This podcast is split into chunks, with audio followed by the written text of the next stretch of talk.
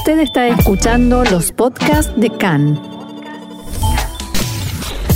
CAN, Radio Nacional de Israel.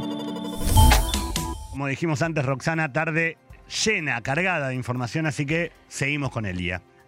Así es, porque la agencia de noticias oficial siria Sanaa informó anoche sobre un ataque aéreo israelí en la zona oeste del país que impactó en una fábrica de plásticos, según la información oficial. De acuerdo con este reporte, se activaron los sistemas de defensa antiaérea en la zona de Latakia y Hama. En el área se escucharon varias explosiones. Según informes sirios, en el lugar se produjo un incendio, una persona resultó muerta y seis heridas. La televisión siria informó que, como consecuencia de la ofensiva, resultó dañada la infraestructura de electricidad en un área de la ciudad portuaria de Latakia que afectó a las viviendas civiles en el lugar. También informaron que algunas de esas viviendas resultaron dañadas en el ataque adjudicado a Israel y hay fuentes que dicen que lejos de plásticos allí se fabricaba armamento. Continuamos con la información. Fuerzas de seguridad israelíes rodearon en la mañana de hoy un edificio ubicado en la aldea Akraba, en la margen occidental. Siguiendo información de inteligencia que indicaba la sospecha de que allí se escondía el autor del atentado terrorista en el Zomet Tapuaj, en el cruce de Tapuaj, a principio de esta semana. Los efectivos dispararon y lanzaron granadas de asalto contra las paredes del edificio, al tiempo que instaban a los ocupantes del lugar a salir usando altoparlantes. Hubo disparos también dentro de la vivienda y finalmente las fuerzas israelíes se retiraron. A pesar de los indicios que siguieron los efectivos, todo parece indicar que el terrorista Muntasir Shalabi no se encontraba en el lugar. Más temprano fueron colocadas barreras en la zona. Unas horas antes, la esposa de Shalabi, de quien se sospecha que disparó e hirió a tres israelíes en el cruce Tapuaj el domingo, fue detenida e interrogada. Posteriormente fue puesta en libertad. Lo mismo sucedió con uno de sus hijos. Las fuerzas de seguridad también advirtieron personalmente a varios de los familiares y allegados al terrorista que no le den refugio o lo ayuden a escapar. Algunas fuentes dijeron a Khan que podría estar herido, con lo cual se estima que debió recibir atención médica. Otra información, el jefe del brazo militar de Hamas, Mohamed Def, advirtió anoche a Israel en un comunicado que su organización no se quedará de brazos cruzados si no se termina la hostilidad contra los palestinos en el barrio de Jay Jarrah y que Israel pagará por ello un precio muy alto. Y finalizó diciendo, se trata de una advertencia clara y es la última. En los últimos días, las tensiones en Jerusalén Este se han intensificado debido a la posible evacuación de familias árabes de sus viviendas y en el lugar se produjeron disturbios. Según la decisión del Tribunal de Distrito de Jerusalén, que se basa en una ley administrativa de 1970, los residentes palestinos que viven en ese barrio desde hace décadas deben desalojar sus viviendas que pasarán a ser ocupadas por residentes judíos. Este foco de tensión se suma a otros que se producirán en los próximos días, los últimos del mes sagrado musulmán de Ramadán, Yom Yerushalayim, el día de Jerusalén, con todos sus festejos y actividades especiales en la ciudad. El festejo de Yom Yerushalayim el lunes a la mañana se superpone con la celebración musulmana de Lailat al-Qadr o Noche del Destino eh, durante el Ramadán. Según la fe musulmana, en esa noche se decide el destino para el año siguiente y por ello rezan a Dios durante toda la noche y piden por la salvación. Y mientras sucede, la eh, sucede y la tensión en torno a Jerusalén aumenta, Khan pudo saber que un funcionario de alto rango de seguridad israelí viajó la semana pasada a Jordania e incluso participó en una cena de iftar. El funcionario israelí llegó en un avión de la Fuerza Aérea, permaneció en Amán por unas horas, se reunió con autoridades jordanas, participó en la cena y regresó a Israel, Rox.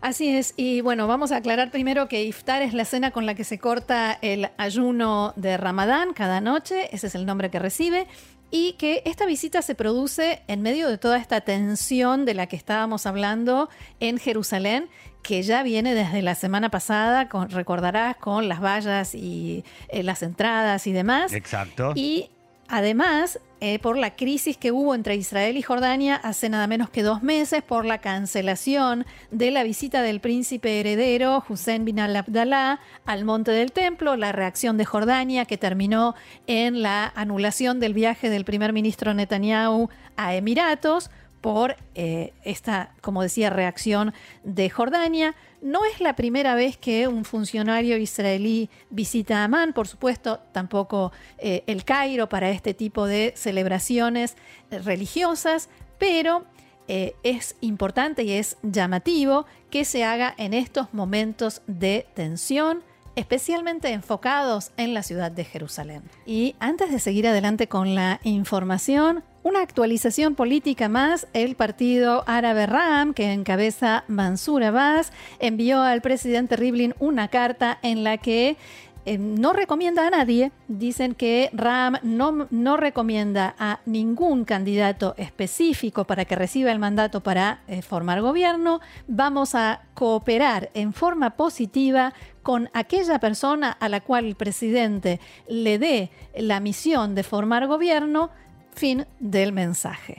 Vamos ahora entonces a otro tema de candente actualidad, como se solía decir, eh, que está sucediendo también en este momento y que tiene que ver con el juicio que se sigue contra el primer ministro Benjamin Netanyahu. Hace como 10 minutos que no hablábamos de Netanyahu. Exactamente. E-, es momento de hablar. Sí, señor. Nueva jornada del juicio que se lleva a cabo contra el primer ministro Benjamin Netanyahu en el Tribunal de Distrito de Jerusalén. En la mañana de hoy continuó el contrainterrogatorio al exdirector ejecutivo del sitio de noticias Walla, Ilan Yeshua, que al igual que ayer debió contestar a las preguntas del abogado del empresario Shaul Alovich, Jack Hen, pero también a las de representantes legales de Iris Alovich y del primer ministro Netanyahu.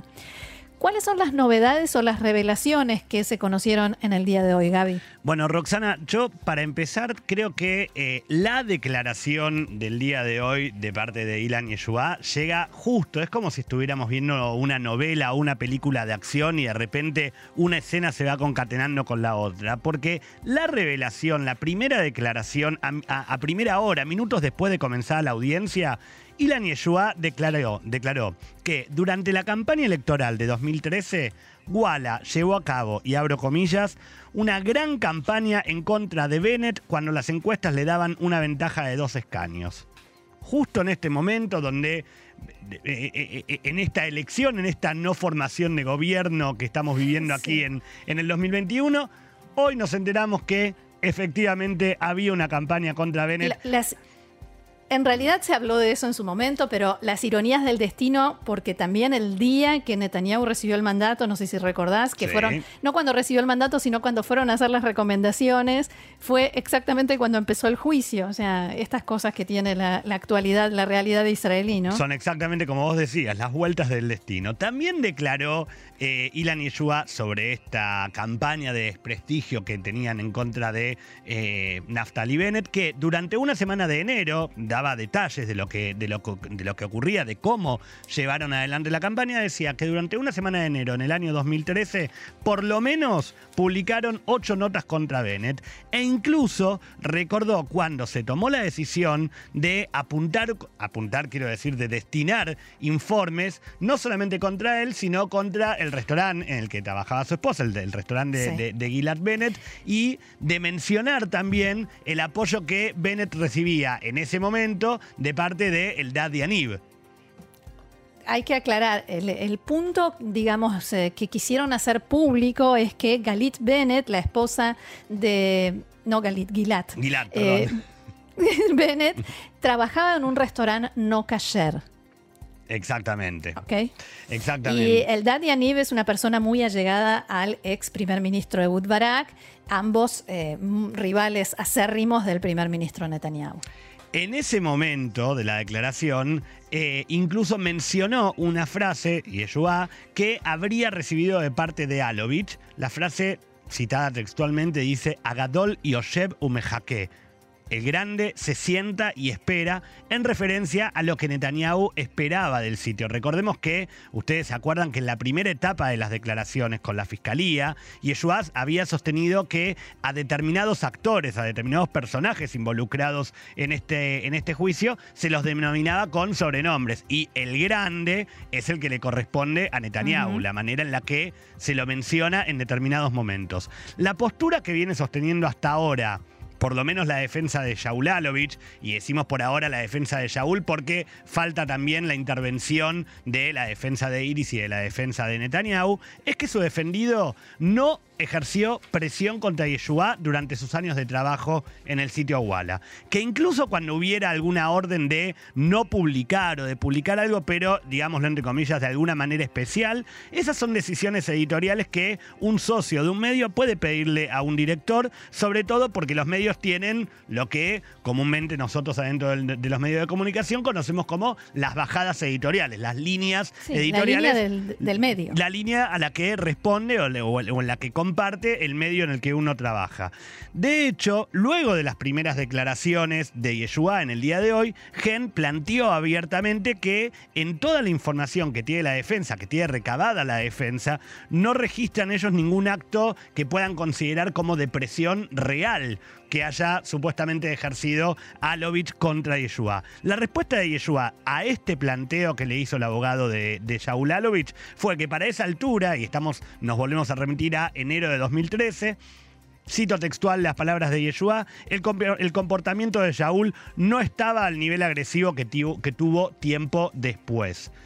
En otro momento de la audiencia, Yeshua negó tener firmado con sus jefes un compromiso por el cual la empresa se hacía cargo de sus investigaciones, dejándolo indemne ante cualquier acusación. Expliquemos un momento, Roxana, que es común que un medio respalde a sus editores en las investigaciones o en las notas que se publican por decisión del medio. Bueno, Yeshua dice que él debía hacerse responsable 100% de cualquier artículo que él firmase, dejando eh, libres de cualquier tipo de responsabilidad tácitamente a sus jefes, cosa de que eh, el planteo de Yeshua es, si a mí eh, Alovich me, me indicaba que tenía que publicar una nota, la responsabilidad igual iba a ser mía porque yo no podía decir que me la mandó a hacer eh, Alovich. Y por otro lado, otro punto de las declaraciones de Yeshua en el día de hoy tuvo que ver con el hijo del primer ministro, con Yair. Según cuenta Yeshua, en enero de 2014, o sea, un año después exacto de la campaña de desprestigio contra Bennett, una fuente cercana a Netanyahu escribió a Alovich un mensaje quejándose por la posible publicación de una foto en la que se veía a la entonces novia de Yair Netanyahu besando a otro hombre. En base a las declaraciones de Ilan Yeshua, Alovich supuestamente le reenvió este mensaje y él a su vez le prohibió la publicación a uno de sus redactores, que era el que tenía pensado, el que, el que estaba escribiendo, Inon Nadal, quien siempre, según las declaraciones, estuvo a punto de renunciar por esta presión. Ahora, no solamente estuvo a punto de renunciar Inon Nadal, sino que según Yeshua, Alovich consideró que a partir de entonces, Inon tenía problemas de obediencia y que había que hacerle entender cómo eran las cosas. Algo que llamó la atención después de la audiencia de ayer, después eh, continuamos Gaby, es el hecho de que los abogados de la defensa, sobre todo de Shaul Alovich, quieren hacer ver que eh, Ilan Yeshua tenía no solamente poder de decisión y era él quien daba las órdenes de eh, sacar o poner determinada foto o no permitir, y eso hizo mucho ruido ayer, la publicación de artículos o notas que tuvieran relación con familias de soldados caídos o de víctimas, eh, cosa que ayer realmente provocó muchas reacciones. Lo que quieren hacer ver es que Ilan Yeshua, por su cuenta y cargo, era quien tomaba estas decisiones y no solo por, eh, porque era parte de su trabajo, sino también, en primer lugar, por una cuestión comercial, porque él pensaba que era eh, mejor para el medio, para el sitio Walla, pero también por una cuestión ideológica, porque él estaba, digamos, esa era su postura ideológica.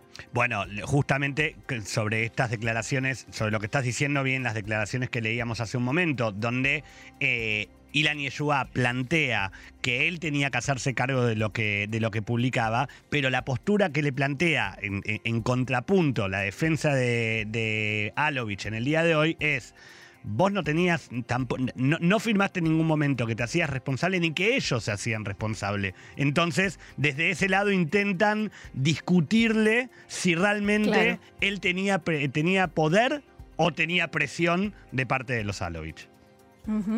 Y como decíamos ayer, en realidad, este, como decimos el comienzo, ¿no? Todavía no se determinó por parte del tribunal cuánto va a durar el contrainterrogatorio. Eh, en la mañana de hoy no dieron eh, ninguna, ningún indicio sobre eso y Khan pudo saber que al parecer llevará varias semanas. Y por supuesto, seguiremos informando.